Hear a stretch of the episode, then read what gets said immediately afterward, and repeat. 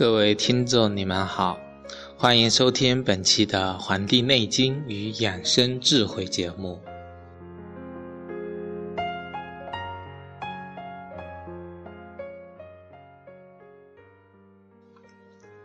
前一段时间的一期节目中呢，跟大家一起就分享了这个女性啊，如果三阴啊，肾不足、肾气不足、肾阳虚这个情况是如何调节、如何去调理它的？那今天呢，我们来聊一聊这个男人是如何来补肾的。我们。大多数人都认为现在的男人越来越缺少这种阳刚之气，以往的那种七尺大汉呢，不再有那种雷厉风行的性格、生龙活虎的状态、虎背熊腰的身姿，取而代之的呢有这个优柔寡断、胆小怕事、弱不禁风、手无缚鸡之力的这种窘相。所以呀，并不是女人愿意成为汉子。而是不得不担负起汉子的这种责任。那么，究竟是什么影响了男人的这种阳刚呢？就我们的人体而言啊，这个阳气呢，是人体运正常运行的一种保证。阳气的作用啊，在于在内去运养我们的脏腑，从而神明充足，情志平和啊。肺主秋，那么秋季啊，肺呢也主悲，过分的悲伤容易伤我们肺。悲伤这个情绪啊，就由这个肺的阳气所控制。过度的悲伤就导致我们的阳气呀，这个肺的阳气受损，或者呢阳气不足，我们的悲伤无法控制，无法遏制，导致大伤脏腑。《红楼梦》中的林黛玉就是这个类型，过度的悲伤伤了自己的肺，肺气亏损之后就易于这个肺疾了。这是对内的，对外呢能够调节协调我们的形体，抵御外邪。外邪是风寒暑湿燥火，那么所以啊，这个阳气呢充足呢，人就有活力，处事就可以从容，不容易被外界干扰。所以啊，自古就说男为阳主外，在外拼搏的也都是男性，因为男性啊阳气隆盛，身体强健，不容易生病，也不容易受不良的情绪影响。而现在呀，影响到男性的阳气，主要呢有以下的几个原因。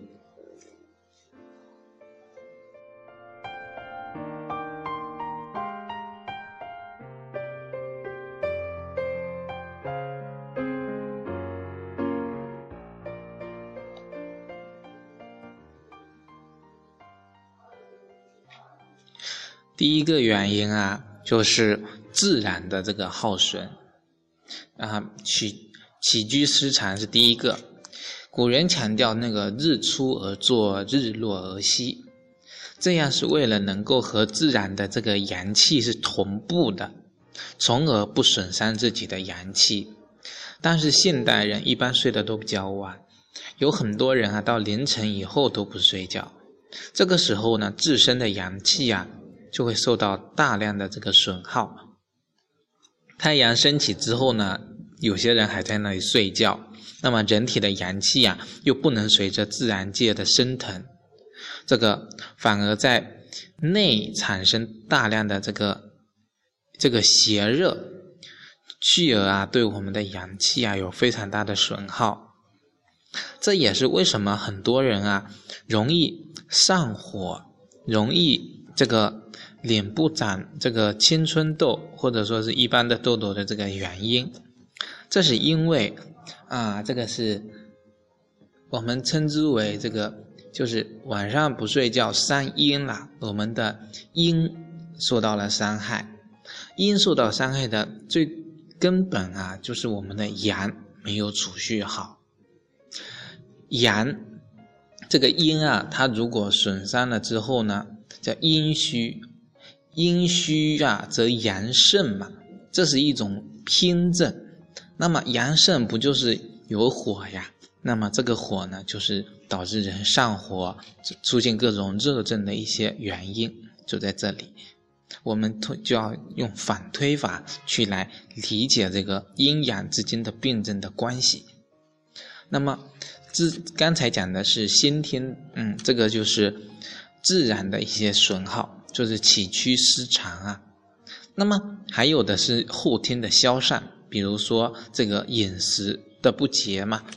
虽然我们的饮食啊没有节制，会伤害到我们的阳气，但与不讲究食材相比啊，前者对阳气的损耗简直就是九牛一毛。那么吃什么比怎么吃，吃不吃这个影响更大。比如说，生活在北京的这个四四川人啊，如果还保持在家乡吃辛辣食物的这个习惯呢，就会导致这个阳气的严重损耗，甚至是有大便。那么大家可能会觉得奇怪，这个辛辣的食物不应该是伤阴吗？这观点没错，那但它更消耗的是阳气，因为吃这个辛辣的食物会产生大量的汗。那么，《黄帝内经》中讲到了这个阳加于胃，谓之汗。汗液的产生，那不仅要消耗我们的阴液，更主要的这个动力原料啊，是我们的阳气。所以吃一些辣，其实是在调动我们的这个阳气。阳气调动过度，那就是伤害到我们的阳气。所以四川人在北京大量的吃辣椒啊，会很容易这种感冒啊、四肢发凉啊、舌头僵硬，或者是形体失养的这个表现。而在这个蜀川蜀地区啊，这个湿气是比较重的，吃完辣椒以后，绝大多数人都会觉得舌头啊发麻，因为川蜀之地辣椒入足太阳膀胱经，那么清足太阳膀胱经的水湿之困。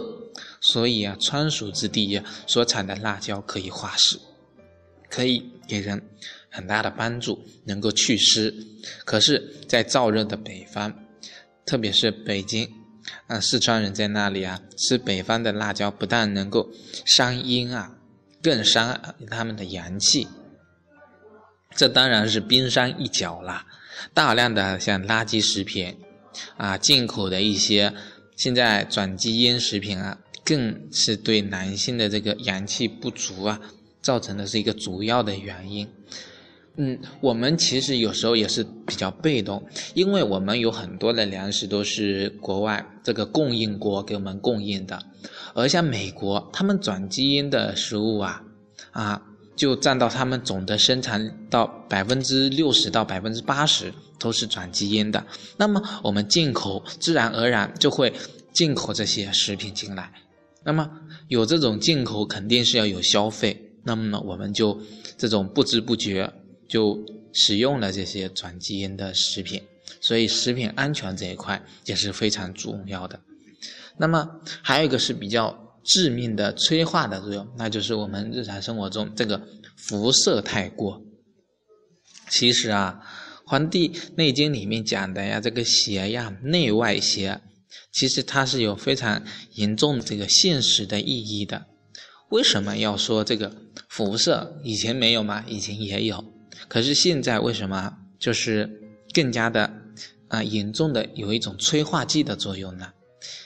比如说啊，窝在家里本来不是什么坏的事情，但是如果窝在家里每天对着电视、电脑啊，或者啊，只会让我们身体吸收大量的辐射。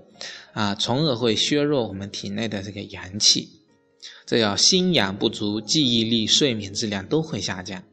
那么肾阳不足啊，那么人的性功能就会有下降，容易有脱发、腰腿疼；脾阳不足，你会觉得就是啊四肢无力呀，不思饮食。大家可以想想，随便写出这几条啊，你可以你看看自己啊有哪些是符合的。其实辐射本身不可怕，因为只要你阳气充足了，抵御这个外邪的能力自然就足。那么，正如这个《黄帝内经》说：“正气存内，邪不可干”嘛。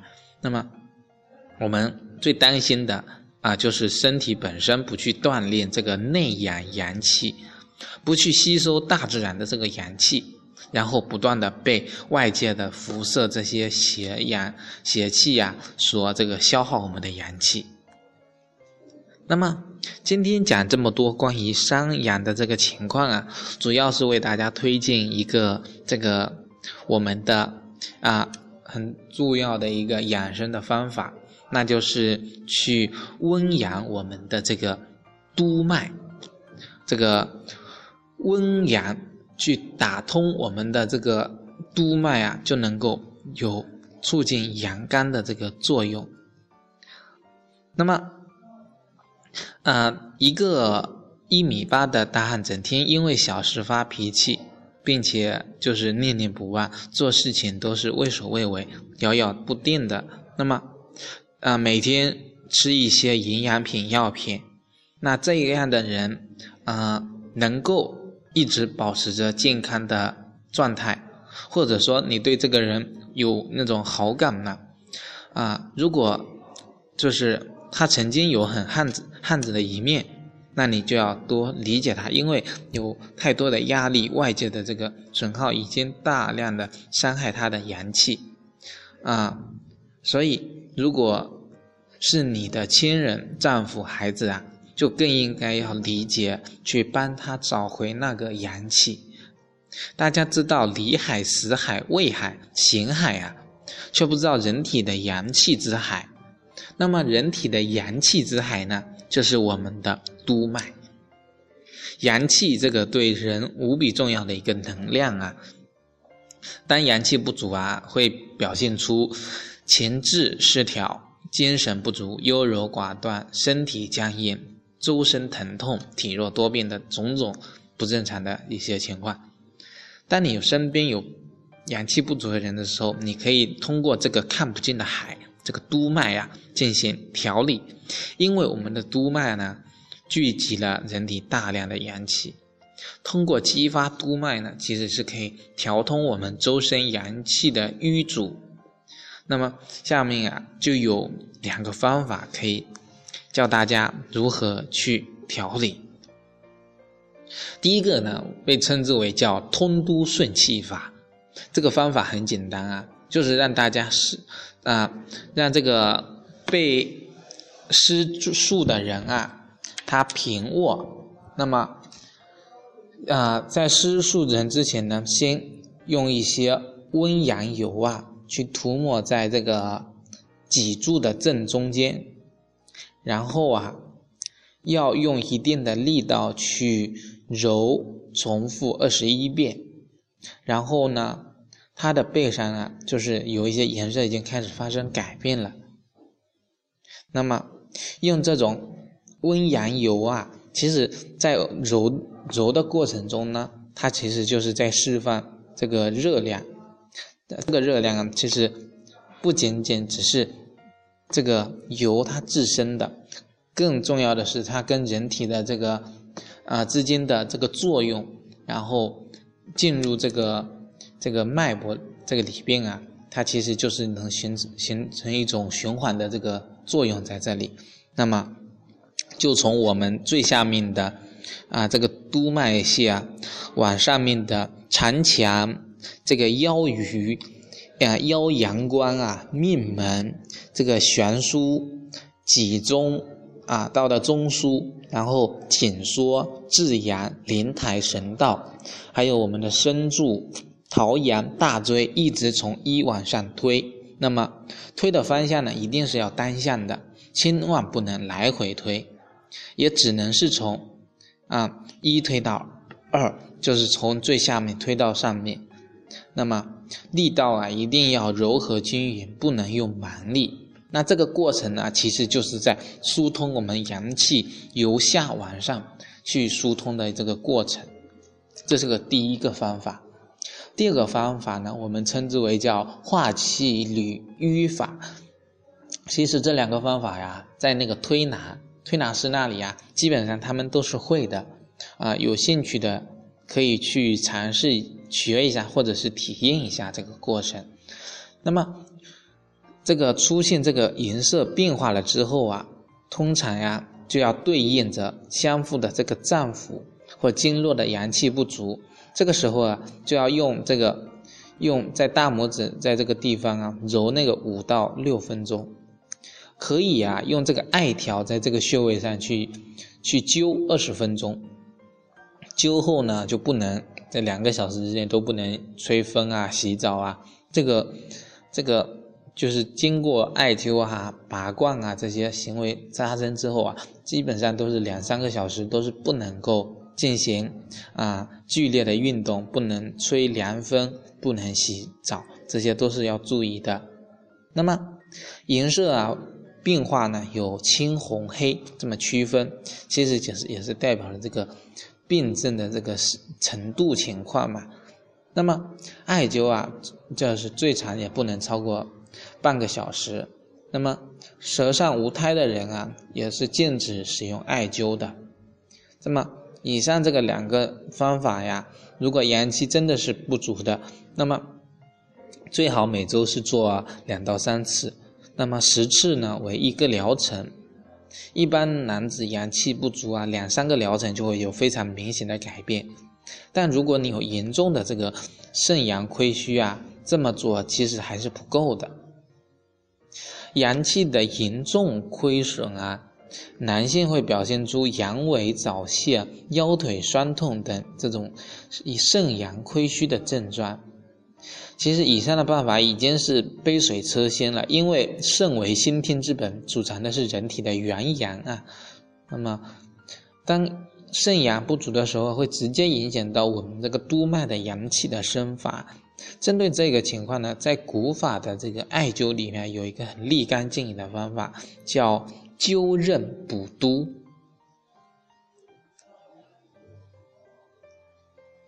那么《黄帝内经》中提到了这个。阳平这个阴平阳秘啊，精神乃至就是说，当阴阳相合时，人体才能保持一个健康的状态。但是，当人体发生脏腑经络失和啊，那么阴阳就会失去平衡，继而出现种种的不适的情况。无论是针灸、中药，或者是引导的锻炼啊，只要疾病能够根治，就一定能够恢复阴阳的平衡。